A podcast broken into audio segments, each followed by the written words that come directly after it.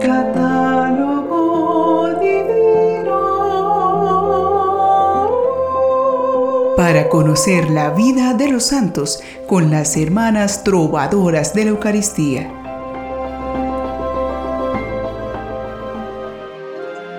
A veces se nos olvida que somos la sal de la tierra.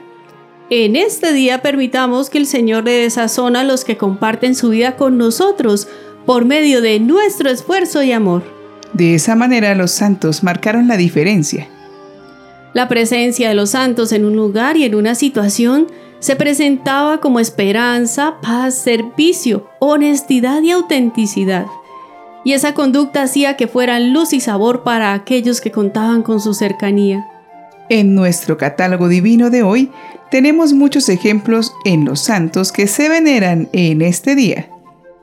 Pasemos a conocer a los santos que recuerda nuestra iglesia hoy 26 de septiembre. Algunos de ellos son Santos Cosme y Damián, médicos y mártires.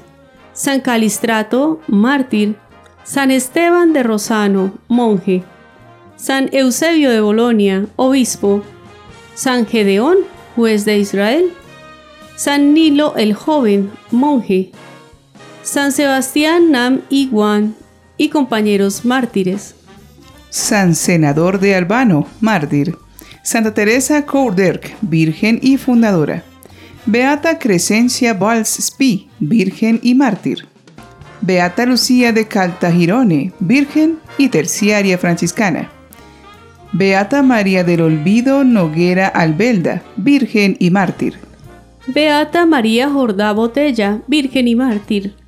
Beato Buenaventura Esteve Flors, presbítero religioso y mártir. Beato Gaspar Strasinger, presbítero religioso. Beato León Legua Mart, presbítero religioso y mártir, y el beato Luis Tesa, presbítero. Hoy conoceremos a una beata que en su niñez fue salvada por otro santo y luego conoció la belleza de la consagración a Dios por medio de la espiritualidad de la tercera orden franciscana. Ella es la beata Lucía de Caltagirone. Lucía nació en Caltagirone, Sicilia, en Italia, hacia el año 1360.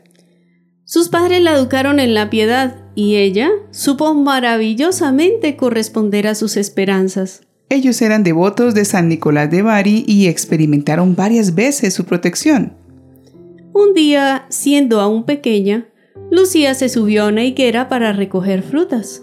Inesperadamente fue sorprendida por un furioso temporal con granizo y rayos. Un rayo cayó sobre el árbol donde estaba Lucía, la cual se precipitó a tierra medio muerta.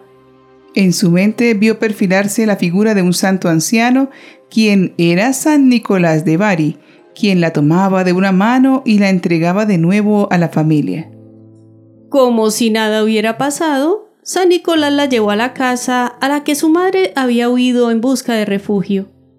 En la puerta, Lucía le preguntó a su auxiliador quién era. Él respondió, soy San Nicolás, a quien vuestros padres honran de manera especial. Como recompensa os he tomado bajo mi protección especial. A partir de entonces, Lucía se dedicó a asistir a la Santa Misa, a oraciones y obras de caridad. Impulsada por el deseo de hacer su vida más piadosa y cercana al Señor, decidió dejar su casa a los 13 años para buscar la formación espiritual de una piadosa terciaria franciscana de Salerno que conoció cuando ella vino a Caltagirone para visitar a unos familiares. Esta santa mujer con sus enseñanzas era fuente de sabiduría para todos. Aunque sus padres no querían darle el permiso, ella les rogó que le permitieran hacerse monja y ante su negativa, dicen que ella se escapó de la casa fue acogida por la fervorosa consagrada como hija espiritual y comenzó una nueva vida para Lucía en estrecho seguimiento de Cristo. Con ella aprendió la profundidad del carisma franciscano y fue creciendo rápidamente en espiritualidad. Allí Lucía llevó una vida de recogimiento y practicó una rigurosa penitencia. Al mismo tiempo era comprensiva y amable con los pobres y los enfermos. Sin embargo, falleció esta madre espiritual y Lucía decidió ingresar a un convento de Salerno para continuar allí su vivencia como franciscana. Siendo novicia fue un modelo de humildad y obediencia. Allí se distinguió por la fiel práctica de sus deberes y en especial por el amor a la penitencia, a la cual se había comprometido para expiar los pecados de la humanidad. Y sobre todo por una más íntima participación en los dolores de Cristo, que aprendió a meditar junto a San Francisco en las llagas del Salvador. Por algún tiempo, Lucía ejerció el oficio de maestra de novicias, transmitiendo esta preciosa experiencia. La beata Lucía de Caltagirone fue favorecida por Dios con gracias especiales y pronto la fama de su virtud se difundió por toda la región. Muchos recurrían a ella para pedirle oraciones y consejo. Dedicaba mucho tiempo a la oración, a la meditación y a la contemplación de las cosas del cielo. Se cuenta que a menudo flagelaba su cuerpo virginal en señal de penitencia. Dormía en el suelo y solo comía un poco de pan y agua diariamente. Aunque Lucía vivía la austeridad de la clausura, de entre los fieles del pueblo buscaban su ayuda. Los nobles acudían a ella buscando su consejo, y ella consolaba a los afligidos, llamaba a penitencia a los pecadores, edificaba a los piadosos. Dios confirmó con prodigio su santidad. Al parecer, llegó a prestar en algún momento su servicio como abadesa o superiora del convento. Cuando había llegado a los 40 años, Lucía ya estaba lista para el cielo. Su vida austera, los prolongados y dolorosos sufrimientos, fueron quebrantando poco a poco su salud.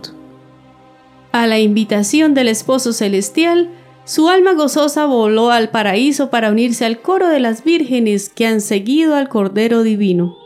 En medio de las oraciones de sus monjas, besando las llagas de las manos, pies y costado de Jesucristo, abandonó el mundo en paz, así como ella vivía.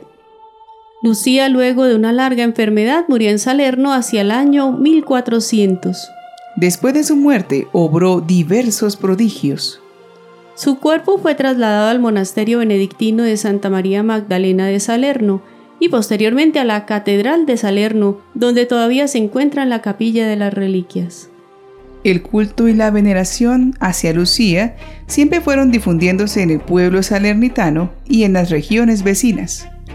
Se destaca la sanación de muchas personas afectadas de la vista e incluso totalmente ciegos, que se han visto restablecidos por su intercesión. Posteriormente a su culto inicialmente aprobado por el Papa Calixto III, el Papa León X en el año 1514 concedió en su honor el oficio y la misa. Oremos pidiendo al Señor que nos conceda un espíritu de fidelidad y constancia en nuestra fe.